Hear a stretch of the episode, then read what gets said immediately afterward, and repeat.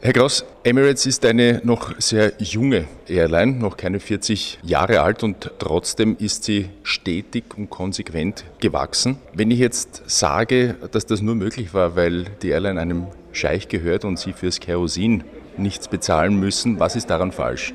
Alles. Es ist richtig, dass äh, die Regierung von Dubai, also in diesem Fall die Familie Maktoum, äh, sehr viel zur Entwicklung von Emirates beigetragen hat. Man hat in den 80er Jahren festgestellt, man braucht eine Airline, um eben sich äh, als touristische und auch Geschäftsdestination zu entwickeln. Äh, Kerosin kaufen wir so wie alle anderen Fluggesellschaften auf dem Weltmarkt ein. Es gibt zum Beispiel in Dubai überhaupt keine Raffinerie. Der Treibstoff ist ja bei uns nur so teuer, weil entsprechend äh, hohe Steuern drauf sind. Flugbenzin weltweit wird nicht versteuert. Darum äh, haben wir daraus äh, sicherlich keinen Vorteil. Den einzigen Vorteil, den wir haben, ist, dass wir eine relativ junge Flugzeugflotte auch haben, die natürlich, was den äh, Treibstoffverbrauch betrifft, wesentlich effizienter sind als äh, Flugzeuge, die schon äh, eben älter sind.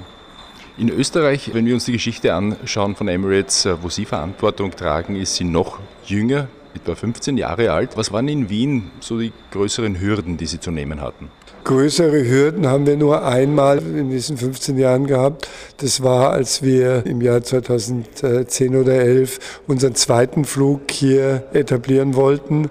Da gab es eine sehr große Diskussion zwischen der österreichischen Regierung und der Regierung der Vereinigten Arabischen Emirate. Das war unser größtes Problem, dann die Genehmigung zu bekommen, dass wir zweimal täglich auch fliegen dürfen. Das haben wir gut geschafft jetzt. Und ich glaube, wir werden uns auch hier gut weiterentwickeln. Die Konkurrenzsituation ist zwar mittlerweile äh, sehr viel größer geworden, als sie am Anfang war. Es gibt viel mehr internationale Langstreckenfluggesellschaften, die auch in unsere Richtung, also nach Osten fliegen. Aber wir haben ein gutes Produkt und ein gutes Team hier und äh, ich bin eigentlich sehr optimistisch, dass wir uns durchsetzen werden. Habe ich Sie richtig verstanden, dass für Sie eigentlich die Klimakritik derzeit noch nicht so das Thema ist, weil sich die stärker an Kurzstrecken Flüge richtet, die Sie ja nicht anbieten? Also die Klimakritik ist für uns ein, ein, ganz, ganz wichtiges Thema.